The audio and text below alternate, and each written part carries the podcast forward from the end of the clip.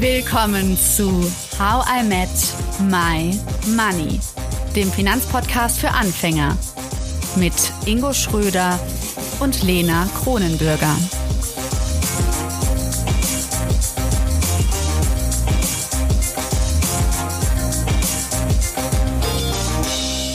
Hallo Lena.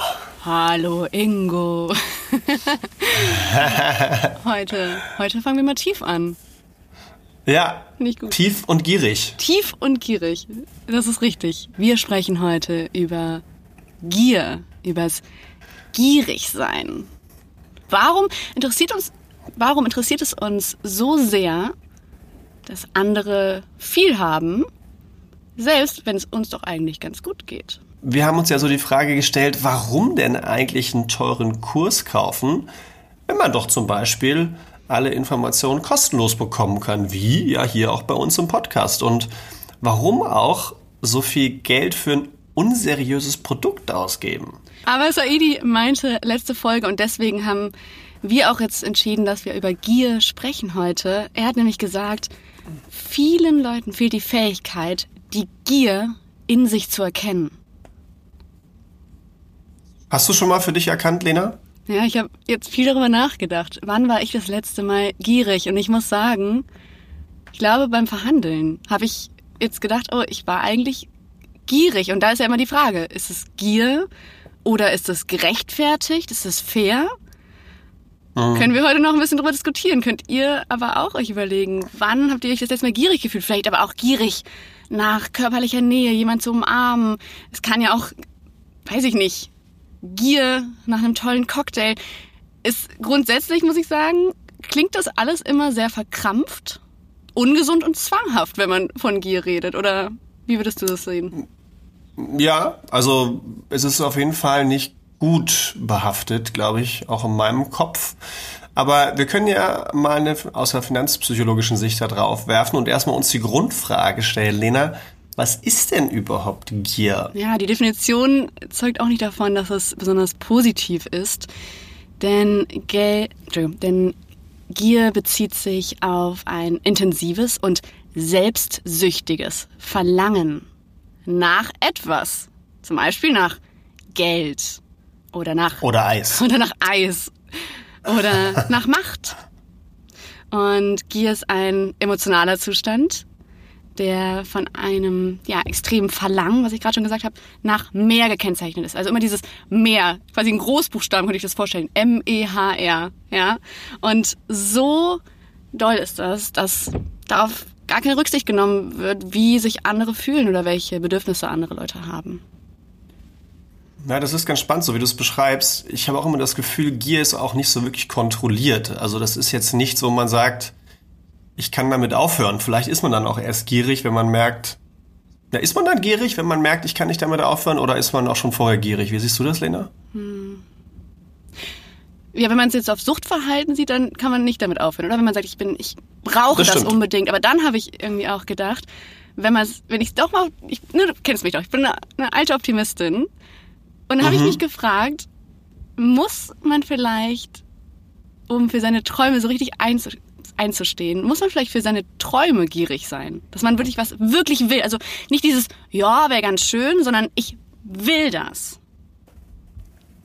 Ja, ich glaube, wenn es aus tiefstem Herzen, Herzen kommt, ähm, ich glaube, Gier beschreibt ja auch einfach etwas Ungesundes. Ne? Also, und das wird ja, glaube ich, auch, wenn wir jetzt mal auf das Finanzthema kommen, das, das können wir eigentlich mal als Beispiel auch nehmen. Und da würde ich nochmal Saidis Satz mit ranführen.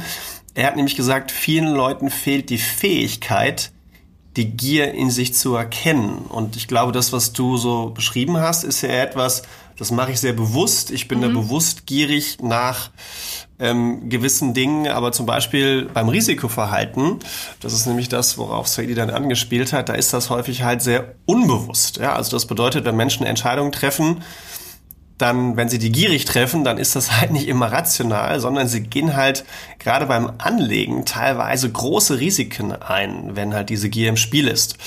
Und da gibt es auch gewisse Konzepte, die das auch beschreiben. Zum Beispiel, das hatten wir auch schon mal ab und an im Podcast, den Overconfidence Bias.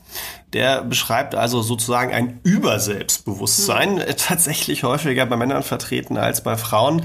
Und da gab es auch mal eine passende Studie zu, dass das tatsächlich dieser Overconfidence Bias, also dieses Überselbstbewusstsein, zu bis zu 5,6 Prozent äh, an Renditeverlusten, jetzt kommt's, pro Jahr führen kann.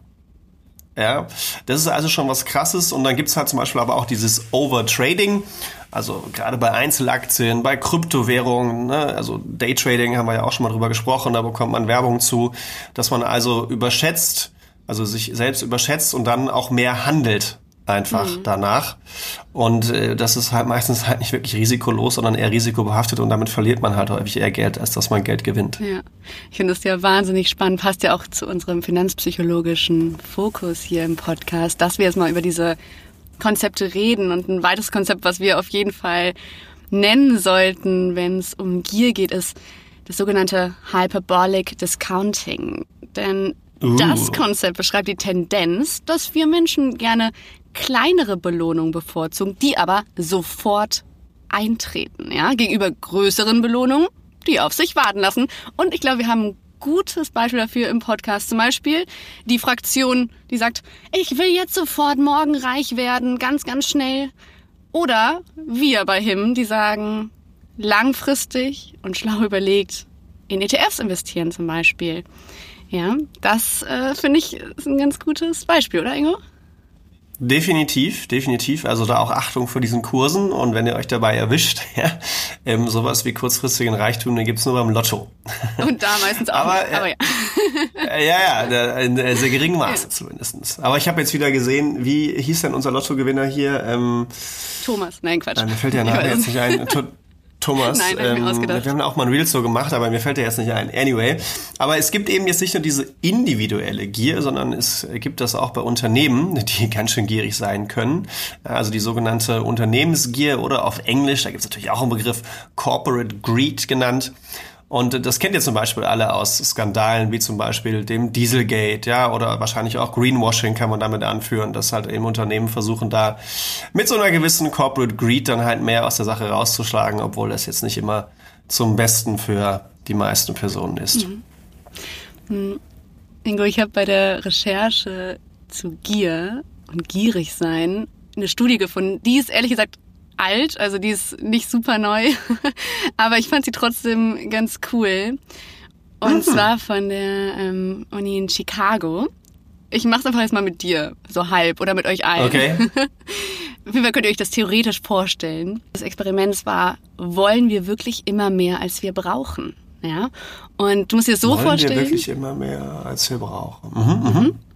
Mhm. Sagen wir, du, ne, du sitzt jetzt gerade vorm Laptop, stimmt ja alles, und du hast Kopfhörer mhm. auf den Ohren, das stimmt auch. Ja? Und jetzt hast du zwei Möglichkeiten. Entweder du lauschst ganz angenehmer Musik. Oder du lässt so ein nerviges weißes Rauschen zu. Und jetzt kommt der Clou. Für jedes Mal, dass du dieses nervige Rauschen erträgst, bekommst du einen Riegel Schokolade. In der Testgruppe mhm. gibt es sozusagen Gutverdiener, die müssen weniger oft das Rauschen hören, um die Schoki zu bekommen. Und andere müssen länger dafür durchhalten. Das sind so Niedrigverdiener in dem Experiment. Mhm. Und darf ich das Schoki auch damit nach Hause nehmen? ja, schön wär's. Nein, die Regel lautet, dass du danach, nachdem du die Musik oder das Rauschen gehört hast, fünf Minuten Zeit hast, um die Schokoriegel zu essen. Ja? Ingo, überleg mal, Boah. wie viele Schokoriegel könntest du in fünf Minuten essen? Das sind jetzt nicht so Kommt kleine. Drauf an. Boah. Ja, ja. Boah. Schokoriegel, also so, so, so Kinderriegel. Ja, so stelle ich mir vor, auf jeden Fall. Mm, boah. Fünf Minuten? Weiß ich nicht. Sechs, sieben vielleicht? Mhm. Ja. Im tatsächlichen Experiment glaubt auf jeden Fall die Gutverdiener, sie könnten so im Durchschnitt vier schaffen. Ja. Mhm. So. Sie haben aber das Rauschen so oft zugelassen, dieses nervige Rauschen, dass sie durchschnittlich fast alle elf Stücke ansammelten. Obwohl sie dachten, sie können eigentlich nur vier essen, haben sie elf angesammelt. Gegessen mhm. haben sie dann die Hälfte davon. Das heißt, sie haben sich mehr Mühe gemacht, als nötig war und mehr verdient, als sie verbrauchen konnten. Na krass, das heißt also, so grundsätzlich mal übersetzt, wir, oder zumindest die Gutverdiener, rackern sich ab für mehr, als sie überhaupt essen konnten, obwohl, obwohl das Rauschen, also dieses, ich, ich, also ihr, ihr könnt ja mal so ein weißes Rauschen googeln, das ist schon ziemlich unangenehm. Oder Grundgeräusche in New York. ja. genau, ja. ja, genau. Und der Professor ähm, an der, an der Chicago ähm, Universität, der hat es dann Mindless Accumulation genannt. Also eine Ansammlung, die eigentlich gar keinen Sinn macht. Ne? Aber jetzt nochmal ganz kurz. Es gab doch die Unterscheidung zwischen Gut- und Geringverdiener. Das heißt, die Gutverdiener haben sich also elf Schokis gesnackt und mhm. die Niedrigverdiener? Genau. Ja, die waren ein bisschen realistischer drauf und die haben auch ja, weniger Schokolade verdient. Ähm, auf jeden Fall weniger, als sie dachten, dass sie sie essen können. Ja. Aber interessanterweise war die Menge an nervigem Rauschen, die sie zugelassen haben, war in beiden Gruppen, Niedrigverdiener und Gutverdiener, fast gleich. Und das zeigt wieder, dass es nicht um den Bedarf geht, also wie viel Schoki man eigentlich braucht, sondern, sondern darum, wie viel Arbeit wir bereit sind zu ertragen. Das ist aber krass, weil das wird ja heißen, äh, wir wollen einfach immer mehr Schoki in dem Beispiel, also mehr Geld mehr Macht, egal was auch immer, aber verstricken uns in der Jagd darauf, nach diesem halt immer mehr. Mhm. Und dann übersehen wir ja eigentlich, was wir brauchen, oder? Ja, voll. Also ich fand es total. Also was wir wirklich ich habe mich nachher gefragt, ob man, aber wie ich reagieren würde, ob das wirklich dann diese Gier ist nur, oder ob ich einfach ehrgeizig bin und schauen kann, wie viel Rauschen ich ertragen kann. Aber vielleicht wäre ich auch von einer von denen gewesen, die dann nur schöne Musik hört. Obwohl, nee, dafür mag ich Schokolade echt zu gerne. Nee, wahrscheinlich hätte ich, ich hätte weißes Rauschen ertragen, glaube ich. Aber ist das nicht verrückt auch bei Arbeit? Man kann es auch nochmal auf unsere Arbeitsreihe zurückführen. Also, dass man manchmal einfach vielleicht so viel arbeitet, dann so viel Geld anhäuft, also manche Menschen, und aber gar keine Zeit haben, das auszugeben zum Beispiel. Oder? Das könnte man ja, ja auch so interpretieren. Voll. Also ich meine, so typische Unternehmensberatung, Big Four oder große Anwaltskanzlei, ich glaube, das ist so das Prädestinierte dafür oder auch Selbstständige ähm, dass man da so viel Geld anhäuft, aber eigentlich nicht die Zeit hat, wie du schon sagst, es auszugeben. Ja, oder, oder halt auch zu sagen, ne, fällt es mir schwer, Geld zu sparen, weil ich immer das Neueste mhm. haben will. Also ich muss mich da auch so mal selbst ertappen. Ich hatte auch mal so eine Zeit, da ich habe zwar ein bisschen was gespart, aber trotzdem ähm, habe ich dann bei Amazon immer so irgendwie so den neuesten Shit haben mhm. wollen, äh, den ich dann irgendwie dann doch nicht mehr gebraucht habe. Äh, das konnte ich zum Glück wieder abstellen, aber ja, es ist auch so immer das Gier nach was Neuem. Mhm. Ne? Und dann ist ja eben die Frage, beeinflusst meine Gier meine langfristigen Ziele und, und Entscheidungen. Und, äh, Voll spannend, ja. Boah, ja, ist gar nicht so einfach, das, glaube ich, einem bewusst zu machen, wo man überhaupt gierig mhm. ist. Total, finde ich total spannend. Ingo, das hast du gerade super cool formuliert ich würde sagen, wir machen jetzt mal ein kleines Experiment. Ihr da draußen könnt euch mal euer Logbuch, wenn ihr das noch habt, rausholen. Euer Him-Logbuch. Oder einfach ein Notizbuch oder ein Blatt und zwischendurch auf Pause drücken und mal die Fragen, die du gerade angesprochen hast und vielleicht noch zwei weitere mal richtig auf der Zunge zergehen lassen und mal ehrlich antworten. Also ich fange mal an und ihr pausiert und, und schreibt mal auf. Ich bin gespannt, wer es noch nicht macht. Schreibt uns mal. also, kannst du bitte meditative Musik dazu machen, Ingo?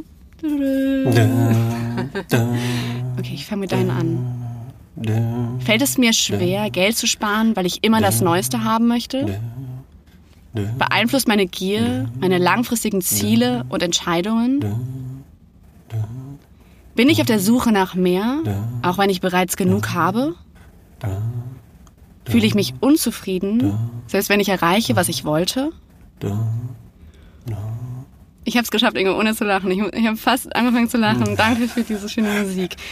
Die Frage ist jetzt, ob das meditativ ja, war. Ja, ich weiß es auch nicht. Ich hoffe, ihr konntet euch auf die Fragen konzentrieren. Spannend. Ansonsten einfach nochmal zurückspulen. genau. Ihr gewöhnt euch wahrscheinlich an das Geräusch.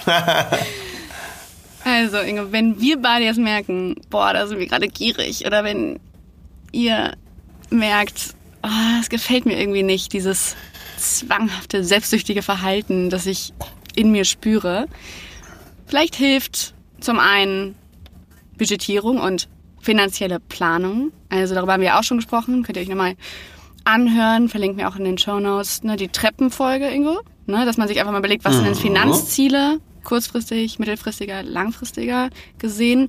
Also Finanzziele, die klar messbar und erreichbar sind und vielleicht auch so eine Abkühlungsperiode einführen. eine Abkühlungsperiode. Hast du das schon mal gemacht, Ingo? Also mal, du wolltest erst unbedingt was kaufen bei Amazon und dann hast du gesagt, komm, ich warte jetzt noch einen Tag, wenn ich es morgen immer noch haben will, dann kaufe ich es erst. Ja, tatsächlich habe ich das mal gemacht, ähm, sogar noch länger. Also es gibt tatsächlich so eine 30-Tagesperiode. Ich weiß jetzt, ich komme gerade nicht auf den Fachbegriff. Ähm, aber dass man tatsächlich, wenn man etwas unbedingt kaufen will, einfach mal 30 Tage wartet und dann guckt, brauche ich das eigentlich überhaupt noch? Und häufig kommt halt raus, dass man es nicht mehr braucht und so hat man auch viel, viel mehr Geld zum Investieren. Also da einfach mal gerne auch bei uns beim Malwerk mal vorbeischauen unter den Reels, da gibt's auch ein ganz spannendes Video zu dem Thema. Mhm. Aber ähm, ja, habe ich dann schon mal ausprobiert. Ich habe manchmal aber einfach so komplette Phasen, wo ich sage, ich kaufe jetzt einfach mal einen Monat nichts. Äh, das kommt bei mir so eher vor. Also wenn ich, wenn ich wirklich was kaufen will, dann habe ich das schon mal gemacht, einfach mal ausprobiert, so mit diesem 30 Tage das nicht zu machen, aber häufig kaufe ich es mir dann doch normalerweise in normalen Phasen. Mhm. Aber ich habe, wie gesagt, einfach mal so ganze Monate, wo ich sage, nö, jetzt kaufe ich einfach mal gar nichts. Ja. Ich finde das, Wie ist das bei so dir? spannend, also weil ich mich immer frage, was ist dann wirklich so Habgier? Habgier, ne? Da würde ich auf diese materiellen Güter, mh, hm, mhm. was ja wirklich ähm, nicht das schönste Wort ist. Man will ja nicht mit Habgier assoziiert werden. Und doch frage ich mich, wann ist es wirklich Habgier? Hm, das klingt direkt nach so einer Mordfolge, oder? Habgier. Okay, ähm, ja, oder so, oder der bösen Figur in den Disney-Filmen. Ja. Du bist habgierig. Ja. Und wann ist es einfach so, oh, ich kaufe mir jetzt was Schönes. Also es ist gar nicht so einfach, finde ich. Da, also deswegen müssen wir eigentlich nochmal auf die Definition gucken, weil das ist ja wirklich ein selbstsüchtiges Verlangen nach etwas, ja. Und vor allen Dingen ist es extrem. Und dann frage ich mich, gut, wenn ich mir jetzt irgendwie, ja, ich kaufe mir zum Beispiel zu viele, ich glaube, Kaffees und Bücher, ja. Manchmal kaufe ich, ich habe mir so ein Buch gekauft und habe mir dann direkt das Folgebuch von dem Autor gekauft, anstatt einfach zu warten, das erste erstmal zu lesen. Nur weil mir es empfohlen worden ist. Und dann denke ich, ja, das ist bestimmt voll cool. Auf jeden Fall. Und ich lese ja auch schnell und so, aber warum kann ich nicht einfach warten? Das frage ich mich. Aber ist es dann extrem? Ist es dann schon, ich bin gierig, so weil ich nicht genug haben kann? Ich, das, das ist so etwas, wo man, glaube ich, auch ein bisschen nochmal, ja, genauer hingucken muss. So, was ist davon? Auch vielleicht, ja, manchmal übermäßiger Konsum. Ähm, was ist wirklich extremes Verlangen. Definitiv, aber ich, ich glaube, der Schlüssel, so wie wir die Folge jetzt durchgehen, ist, glaube ich, in dem bewussten Wahrnehmen, dass man gerade so eine Gier entwickelt. Ich glaube, das ist das Schwierigste, aber wenn man es dann wirklich wahrnehmen kann, dann kann man ja auch aktiv für sich die Entscheidung treffen, will ich gierig sein oder will ich nicht gierig mhm. sein, weißt du? Ich glaube, das ist schon nochmal ein Unterschied, den man dann an der Stelle hat oder haben kann. Und ähm, ja, mhm. dann, dann ist es ja auch okay, gierig zu sein, wenn man es, glaube ich, bewusst macht. Ja. Ingo, lautes Denken wie immer mit dir. Ich fände es irgendwie richtig cool, so immer mal wieder so Folgen einzustreuen wie diese. Und zum Beispiel neben Gier zum Beispiel auch über Geiz mal zu reden. Also, dass man sich so verschiedene mhm. Sachen. Geiz ist geil. genau. So wie dieses. Wie findet ihr das? Schreibt uns gerne, wenn ihr die Idee cool finden würdet. Wenn mich ja das extrem zum Nachdenken anregt. Allein schon mal zu gucken, was gibt es für Forschung zu Gier? Hm, was, ja, gibt's da für Studien? Das hat mich schon total nachdenklich gestimmt, weil es eben nicht so einfach ist. Ich glaube, dass man ganz oft so sagt, die anderen sind gierig, aber ist man vielleicht doch selbst gierig. Und deswegen bin ich gespannt, ob ihr die Selbstreflexionsfragen beantwortet und Ingos Meditationsmusik genießt. Ich freue mich auf euer Feedback. ja. Ciao, ciao. Danke fürs Zuhören. Tschüss, ihr Lieben. Ciao, Ingo. Danke, dass du zugehört hast und toll, dass du ein Teil von How I Met My Money bist. Wir hoffen, dir hat diese Folge gefallen. Um keine Folge zu verpassen, klick einfach direkt auf den Abonnieren-Button auf Spotify, Deezer und Apple Podcasts. Für weitere Tipps und Tricks und Informationen, damit du dein Geld und dich besser kennenlernst, folge uns auf Instagram, Twitter, Facebook und LinkedIn. Dort kannst du uns auch immer schreiben, falls du Fragen, Feedback oder Themenwünsche hast. How I Met My Money wird gesponsert von der MyBack Finanzakademie. Spannende Online-Kurse für deine finanzielle Zukunft zu ETFs, Immobilien und Altersvorsorge. Natürlich gibt's für dich Rabatt. Schau dafür einfach in die Show Notes.